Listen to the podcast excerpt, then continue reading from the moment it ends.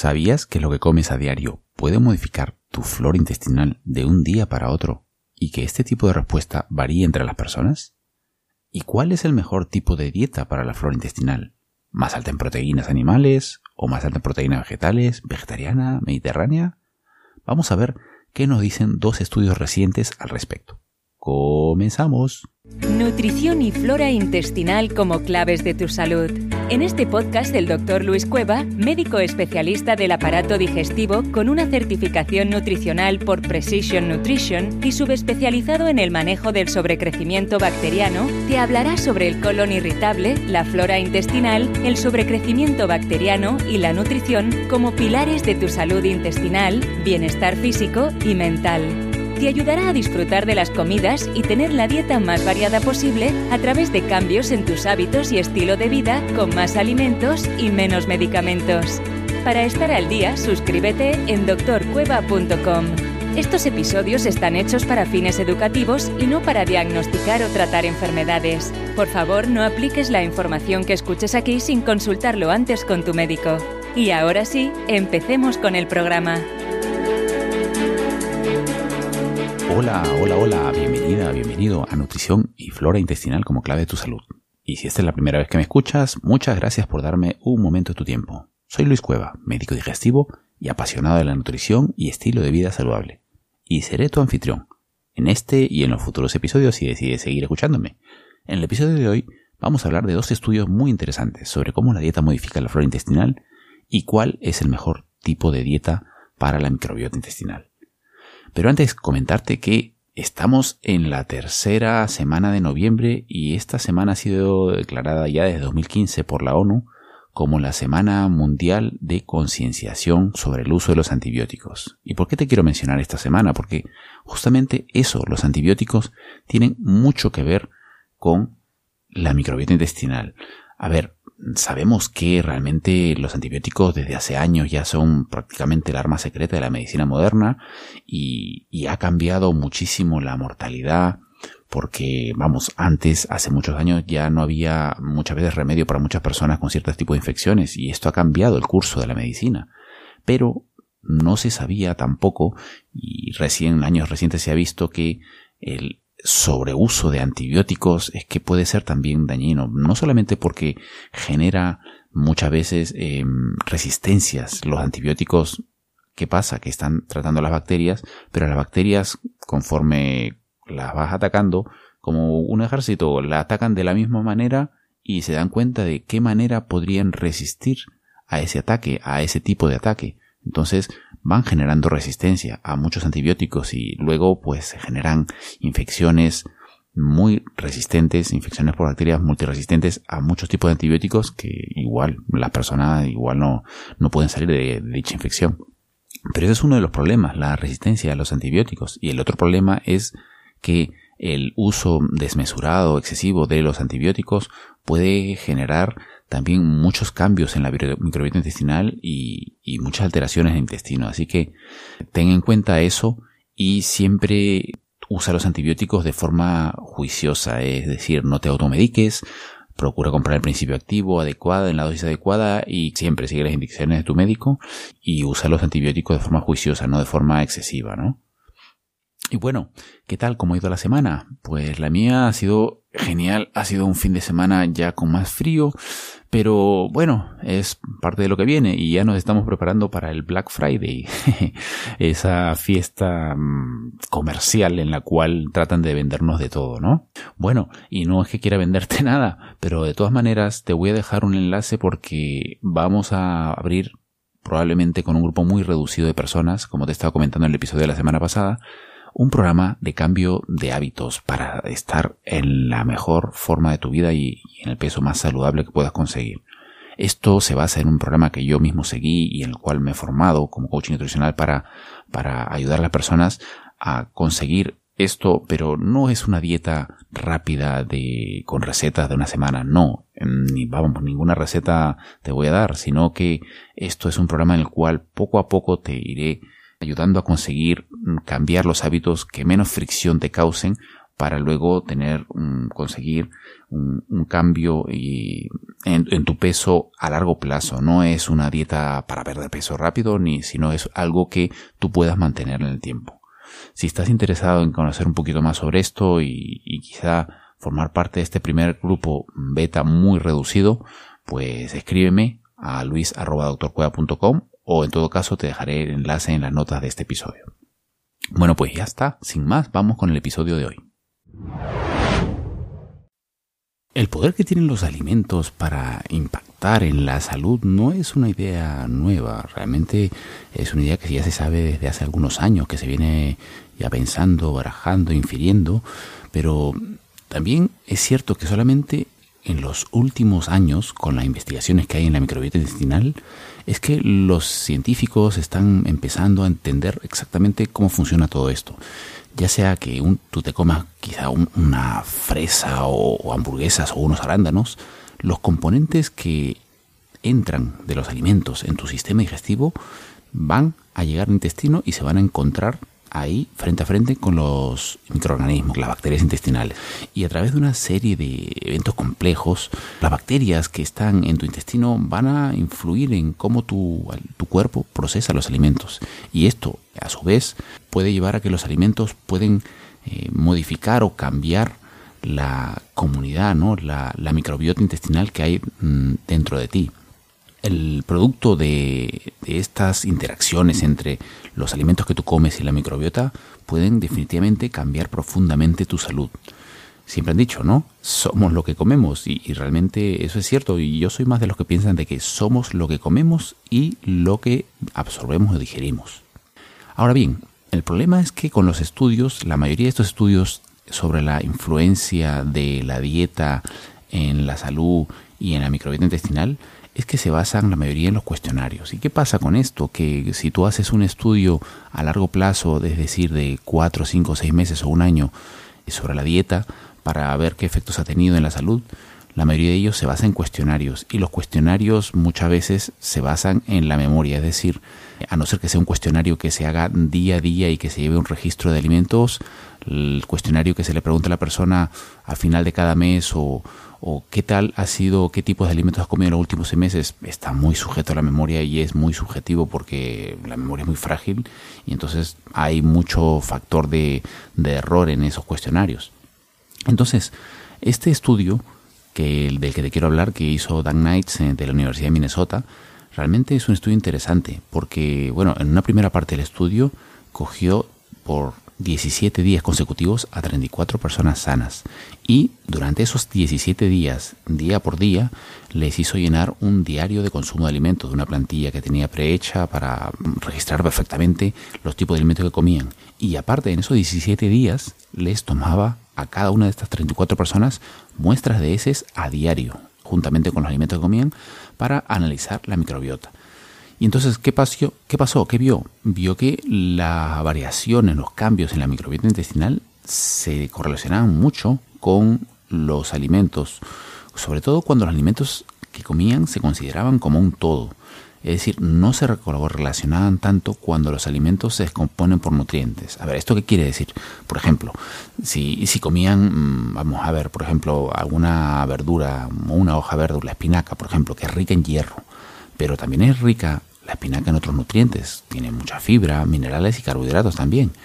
Ahora, vieron que, por ejemplo, este tipo de alimentos, cuando se ingerían todos juntos, fortalecen la relación con la microbiota y tienen impacto en la composición de la microbiota, pero no tienen tanto efecto cuando se ingieren eh, nutrientes aislados, como por ejemplo los suplementos de aislados de hierro o, de, o de fibra, etcétera. Es decir, esto lo que nos lleva a pensar es que realmente debemos enfocarnos, como siempre he dicho, más en alimentos, sobre todo en frutas y verduras, a diario, en la dieta diaria, y en lugar de estar priorizando, enfocándose en fibras o nutrientes específicos. Más alimentos enteros y a diario, sobre todo frutas y verduras. Y luego, en una segunda parte del estudio, confirmaron también que la respuesta de la microbiota, es decir, los cambios que hay en la microbiota a los determinados alimentos, a, los tipos de alimentos que consumían las personas, varía entre las diferentes personas, no es igual. La probable explicación está en que, mm, a ver, somos diferentes, tenemos diferentes estaturas, diferentes pesos y por ello también tenemos diferente, probablemente, forma, morfología de los intestinos, la cantidad de las secreciones que tenemos varía y todo esto hace que haya un, cambio, una, una forma diferente como nuestro cuerpo metaboliza los alimentos y lo cual puede llevar a distintas respuestas de la microbiota intestinal. A ver, te pongo un ejemplo para que lo entiendas un poco más claro puede ser que una persona tenga mayor mm, tasa o mayor efectividad en la absorción de proteínas cuando come una buena cantidad, un buen trozo de carne. Puede ser que esta persona sea una persona que metaboliza mejor y absorbe mejor las proteínas, con lo cual le quedan menos proteínas residuales para las bacterias y las bacterias no tienen buena cantidad de proteínas para, para su metabolismo y para desarrollarse. A la inversa, una persona que quizá no absorbe tan efectivamente las proteínas y deja muchas proteínas residuales en el intestino, estas son aprovechadas por las bacterias, las cuales pueden eh, metabolizarlas y desarrollarse y crecer más. Es decir, este estudio es muy interesante porque marca un poco una, una tendencia, ¿no? Que probablemente esto se va a ver en el futuro, que no, como dicen en inglés, one size fits all, es lo típico, que se ha pensado siempre de que un tipo de dieta es bueno para todos y esto probablemente no va a ser así. La tendencia en el futuro va a ser a ir a una dieta más personalizada para mejorar la microbiota intestinal. Un dato curioso también que vi en ese estudio es que al final también anotaron eh, este, este, estos investigadores que eh, dos personas al final del estudio habían consumido el mismo tipo de shake, del mismo tipo de batido, una composición nutricional idéntica. Estas dos personas habían consumido este batido por 17 días y realmente al final no tuvieron al final una microbiota estable. Bueno, ya lo que he dicho, que las personas pueden metabolizar diferente, ¿no? Pero incluso estas personas teniendo, tomando este mismo batido con el mismo contenido nutricional, por todo el estudio de los 17 días, no tuvieron la, al final la microbiota estable. Y esto es probablemente porque la, la estabilidad de la microbiota se consigue con una dieta variada.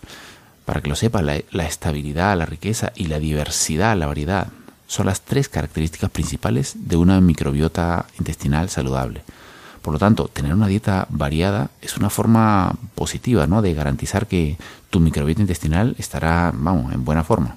Bueno, en conclusión, este estudio lo que, lo que dice al final es que una dieta variada ayuda a mantener una microbiota intestinal estable sobre todo si nos enfocamos en, alimentos enteros, ¿no? En, frutas y verduras, más que en nutrientes específicos de, por ejemplo, de fibra o, minerales, ¿no? Y a la vez que también le damos a nuestro cuerpo todos los minerales o todo, perdón, a todos los nutrientes que necesita para estar más saludable. Y el futuro, por lo que se ve aquí y se está viendo ya en los últimos años, es que mm, el consejo nutricional personalizado en lugar de mandar una dieta universal para todos va a ser probablemente el futuro de la nutrición para mejorar nuestra salud en general. Vamos a reabrir pronto el registro a la membresía de problemas digestivos, en la cual ayudamos a las personas con colon irritable, sobrecrecimiento bacteriano, intolerancias a alimentos y otros problemas digestivos a aliviar y tener sus síntomas bajo control. A través de contenidos y sesiones quincenales te ayudaremos a entender mejor la raíz de tu enfermedad y te guiaremos para que sepas qué cosas debes hacer para mejorar y aliviar tus molestias. Empezamos con cambios en la alimentación, con planes de dieta específicos para desinflamar el intestino, técnicas para ayudar a manejar el estrés que influyen mucho en la salud intestinal, hasta el uso de probióticos, enzimas, otros suplementos digestivos o incluso medicamentos. Avanzamos en un proceso por etapas que cada uno podrá individualizar de acuerdo a sus necesidades con la información que iremos dando en los contenidos. Y de acuerdo a cómo vayas mejorando, puede que ni necesites pasar por todas las etapas. Además, en el área de miembros tendrás un sitio específico en el cual podrás consultar todas tus dudas para saber cómo personalizar mejor tu recorrido por cada etapa y tener el control de tus molestias más rápidamente. Si te interesa que te avisemos apenas abramos nuevamente el registro de la membresía, apúntate en doctorcueva.com barra grupo digestivo.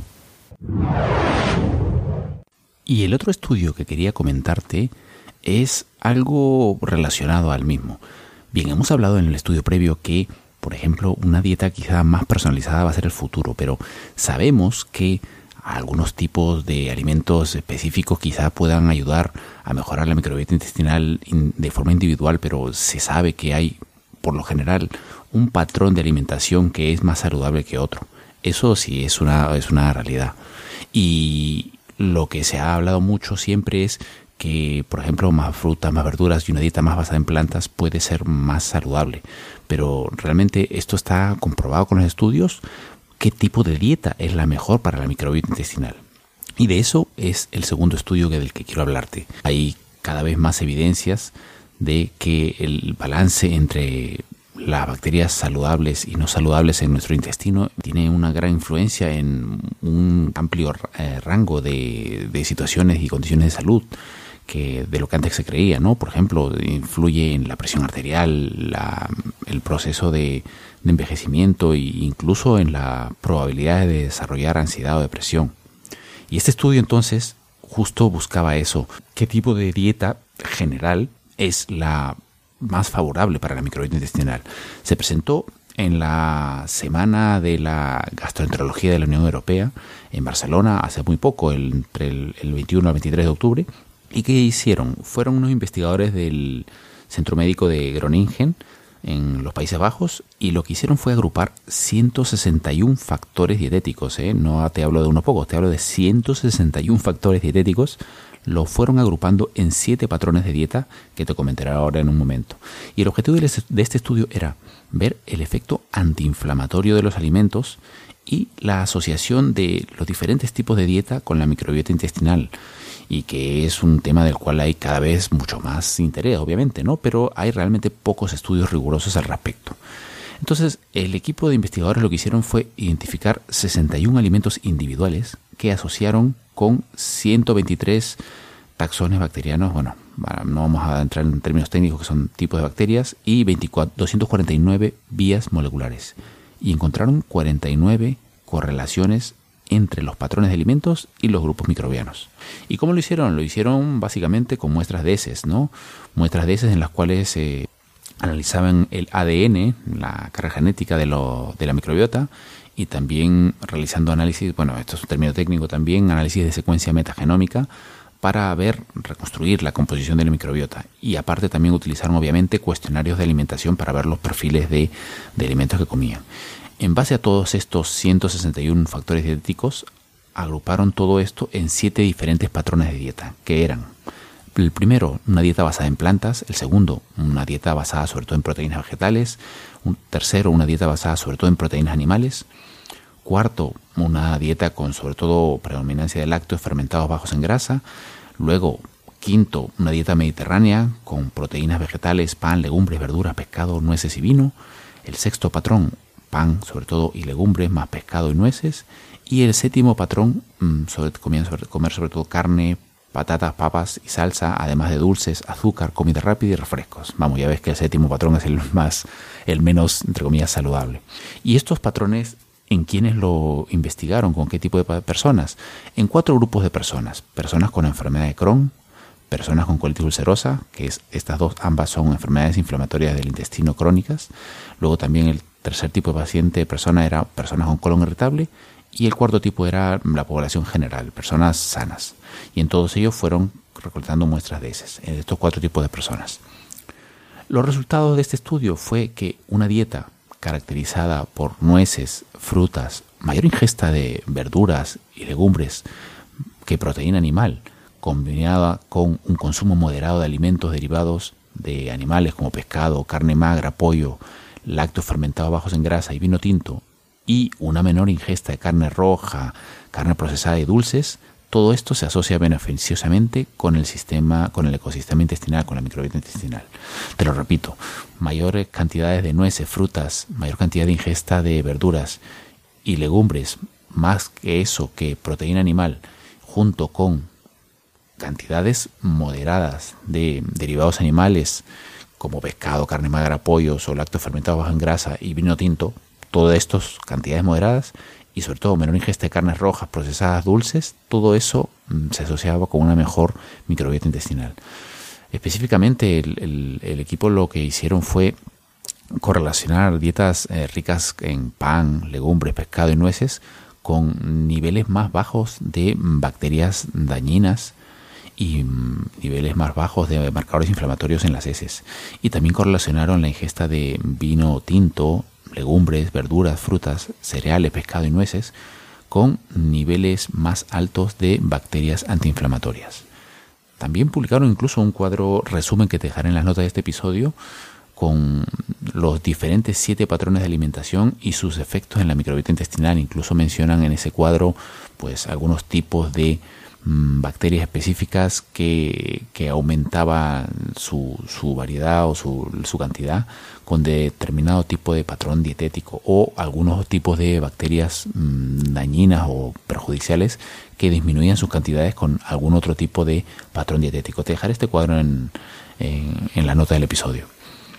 También vieron que estas dietas más basadas en plantas se asociaban con niveles altos de ácidos grasos de cadena corta.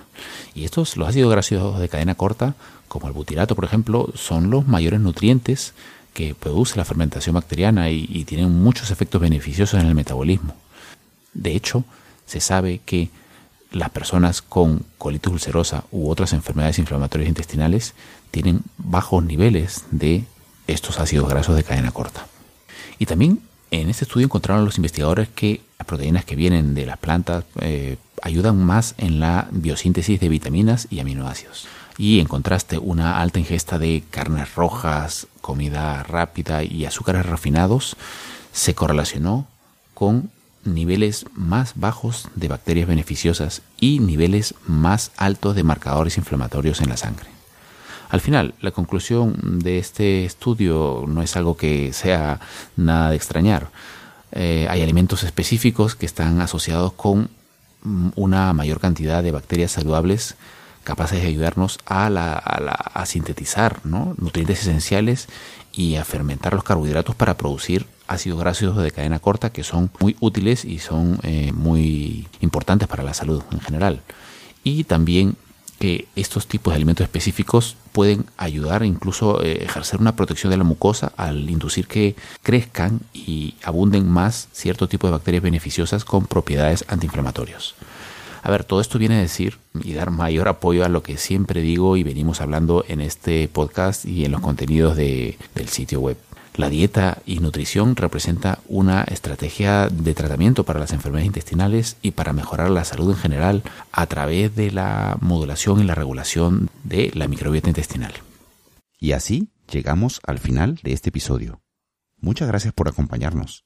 Y si tienes alguna pregunta o comentario, déjalo en nuestro sitio web en las notas del programa o envíamela a luis.doctorcueva.com. Si te gusta el podcast, añádelo a tu lista y puedes seguirme también en Twitter en arroba y en Facebook en facebook.com barra doctorcueva. Todos estos enlaces y de los recursos importantes que mencionemos siempre estarán en las notas del programa.